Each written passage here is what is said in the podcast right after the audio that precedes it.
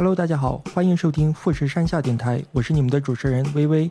在这里，我们会讨论那些关于日本有趣好玩的事情。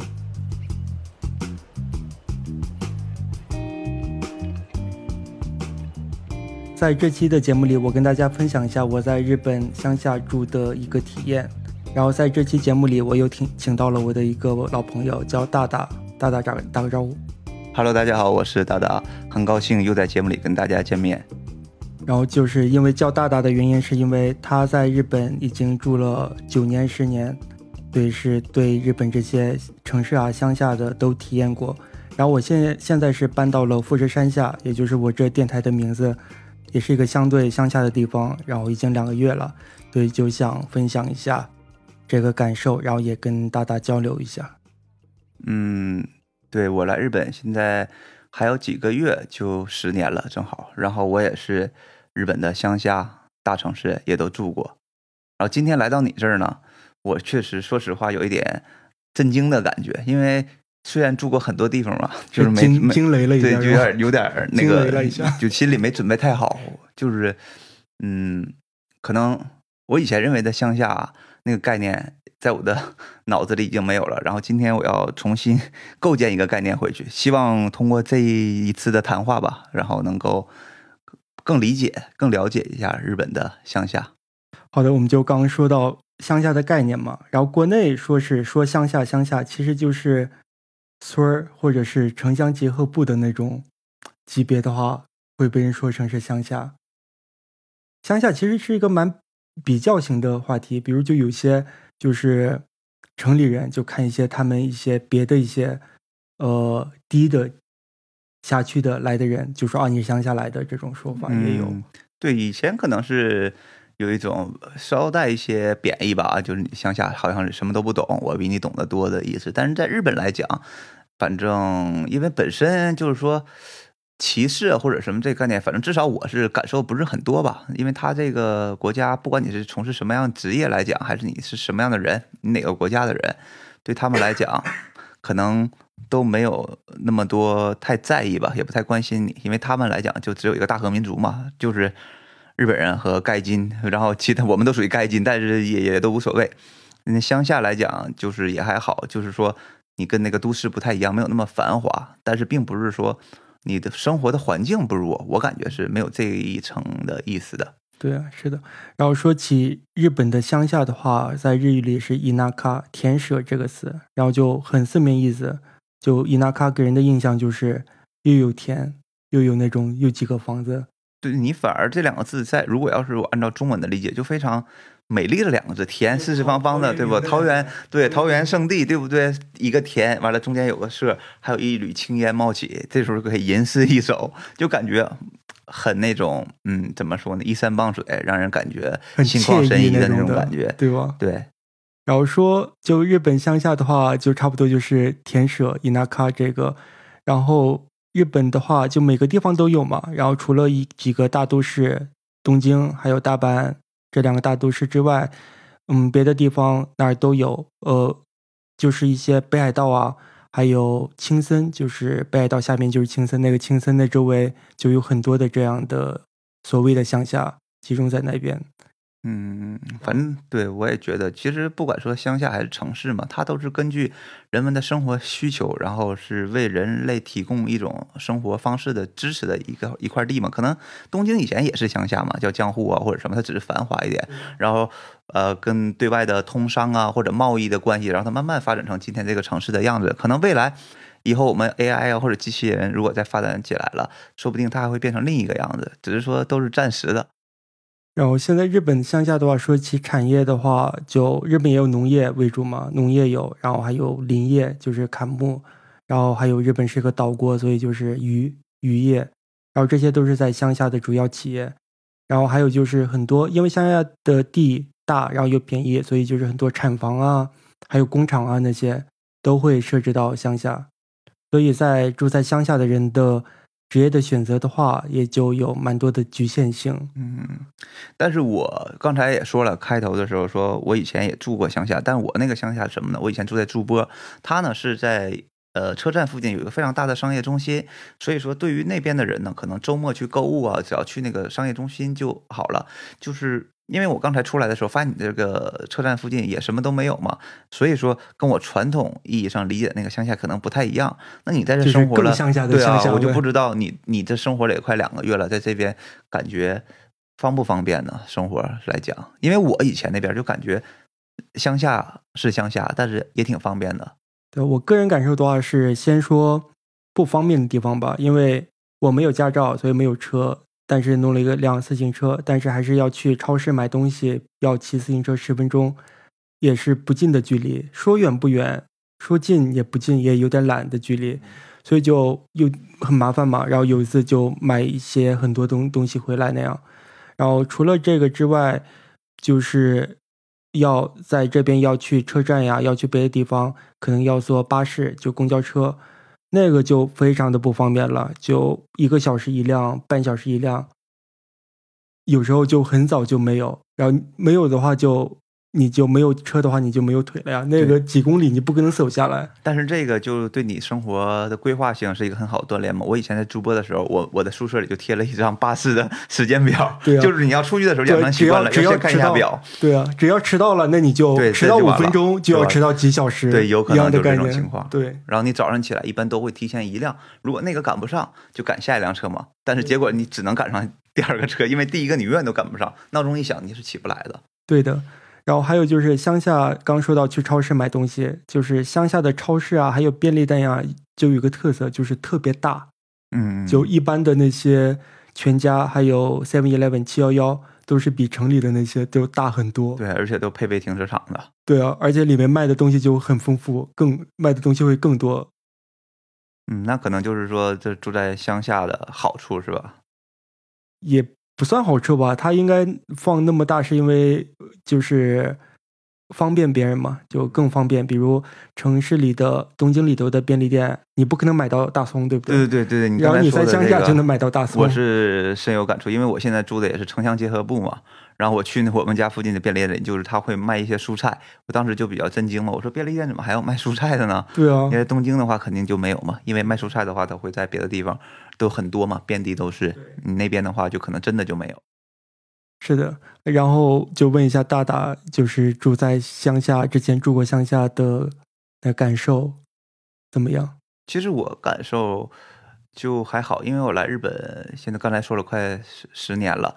我以前可能现在的听众就大家理解的这个乡下，在日语里，呃，可能没有那个直观的概念，因为我们的印象里理解的乡下，可能是第一感觉就是那个味道嘛，乡土味，就是猪啊、羊啊、牛啊送到哪里去啊那种感觉的，对对对，对不对？然后屎尿味儿，这可能是我嗯们乡土气息。嗯其实日本的乡下并不是那样的，它只是说，嗯，建筑会更独立一些，然后距离会更远一些，然后人的密度更稀少一些，但是生活条件来讲，其实都是一样的。比如说我在大城市里有可乐喝，这边也是有，当然不只这只是一个例子啊，比如说空调啊这些基础的设备，实际都是一样的，只不过是什么呢？你乡下来讲的话，可能是说，嗯。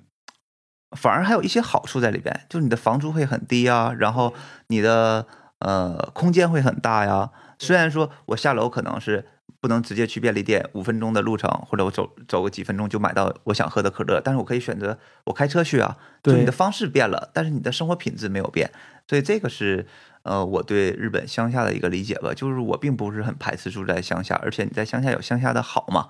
就像我理解的，嗯嗯，城市有城市的拥挤，反正就各有利弊吧。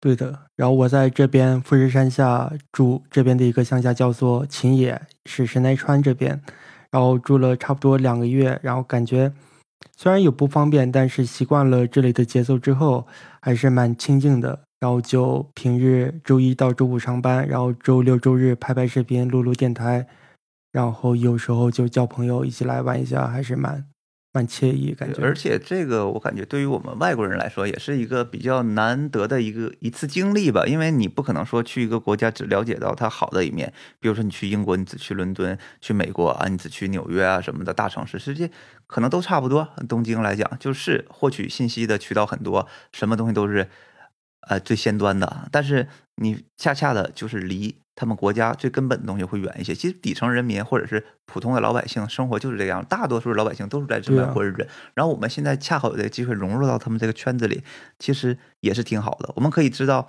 啊，原来日本的老百姓平时周末是这么过日子，并不是说每天大家都在挤电车，对吧？并不是说人与人之间的距离都那么冷漠，并不是像大学大城市里那样，大家都只想自己的事情。其实你要在乡下。住久了，你也会有一些也有新的发现。对对 对，你发现其实大家也都挺好的，并不是说那个样子。包括我们之前不有一次去外边去旅游或者什么，看到本地的人都很亲切嘛。对的，对吧？然后就是在日本乡下的话，刚刚也说到，嗯，没有太多的娱乐项目。嗯，就因为很多就是基础的设施都是有，比如一些可能有些饭店呀，有些拉面，但是那种。不像有大城市那种酒吧啊，还有夜店啊，那摩、大保健 啥的，那些那些是找一找可能有，但是我不是太清楚。然后如果大家有经验的话，以后也可以分享一下关于按摩，我们谈一期 也可以。我觉得还是因为就是客流量的原因吧，就毕竟人少嘛。然后那些东西你开了也估计没几个人去的话也没用啊。对，而且就像说的，就是。他可能开在一个离你这个车站两三站的一个比较繁华的大车站附近就够了，因为如果大家想去就可以开车去嘛。这因为我我小时候我我是在东北出生的，我们我是沈阳旁边的一个城市叫抚顺市。我小的时候有时候买衣服我都去沈阳买，那个开车大概一两个小时，大概四五十公里的路程，那就说明什么呢？就是你在抚顺如果开一个这种店的话，肯定不赚钱。那他只有在沈阳，他开这种。需求可能我们辽宁省很多人他都去沈阳去购物。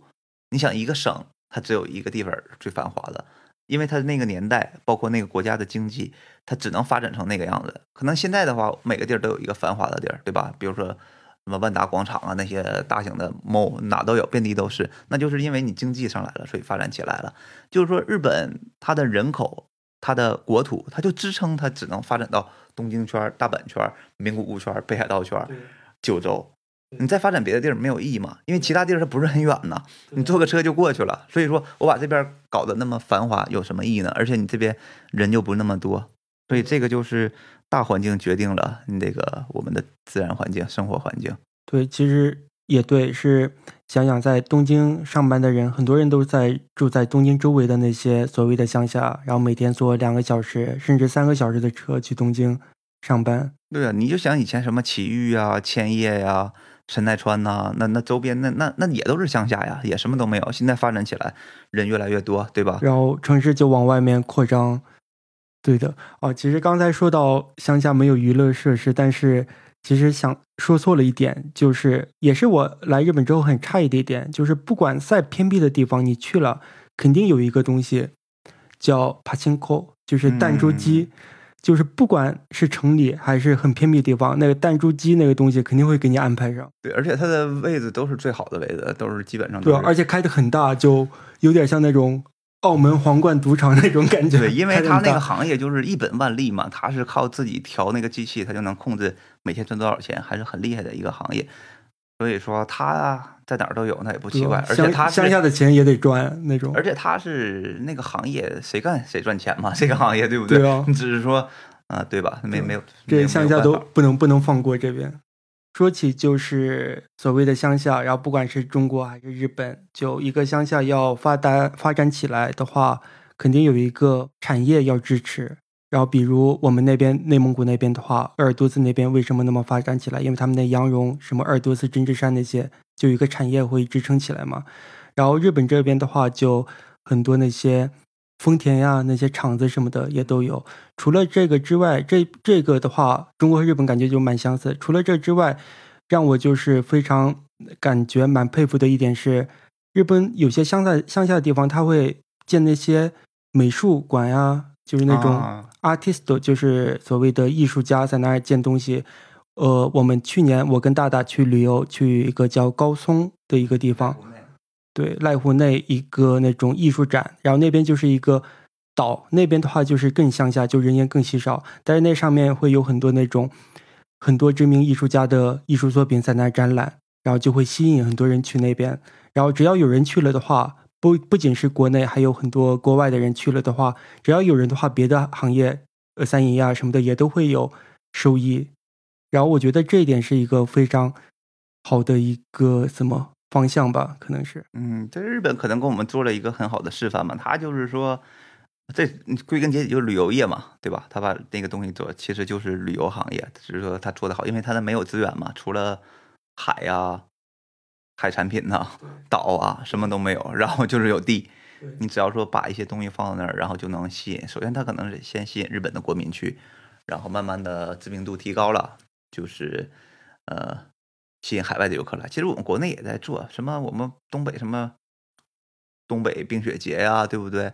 然后南方也有一些什么什么少数民族的一些节日，其实也在做，只不过是我们在摸索中。而且我们的地方比较大吧，可能是实行起来，再一个这方面的经验也不是特别多，再一个阻碍我们发展呢，可能就是说我们这边的每个地方政府啊，对这个管制啊相关的这些东西可能不太完善，我感觉啊，包括你看之前上新闻，比如说我们地有的有一个地儿，然后你要把它开展成一个旅游项目，它的收费首先就有很多地儿不合理，对吧？有宰客现象。其实日本你生活这么长时间，这个东西就是比较少嘛，那，就就是良心价。对对对，他们这边卖多少钱，那边还是卖多少钱，他不能说这边卖五十一瓶水，到那里就要你五百，所以说这个东西。呃，反正是多方面的吧。对，但是这个模式我们可以参考。哦，然后今天就跟大家交流了一下我们住在乡下的体验，还有一个算是我们自己的主观的那种感受吧。嗯，反正今天的节目主要就是说聊一聊自己的这个看法，就像你说的，主观的感受可能多一点。然后也希望通过自己的意见，能够给大家带来一些小小的启示。然后通过我们的节目，能够对日本有一个更深的、更全面的认识。这个也是，是不是你这个电台的最初的初衷？好的，谢谢谢谢大家给我总结，然后还是非常感谢来这期做客，然后以后也请多关照。好的，然后以后有机会随时叫我，然后我也希望能够常来日本的乡下看看。感谢大家收听这期节目，您可以在 Apple Podcast、喜马拉雅、荔枝、蜻蜓 FM 搜索“富士山下”来收听和下载我们的节目。也欢迎大家给我们留言和评论。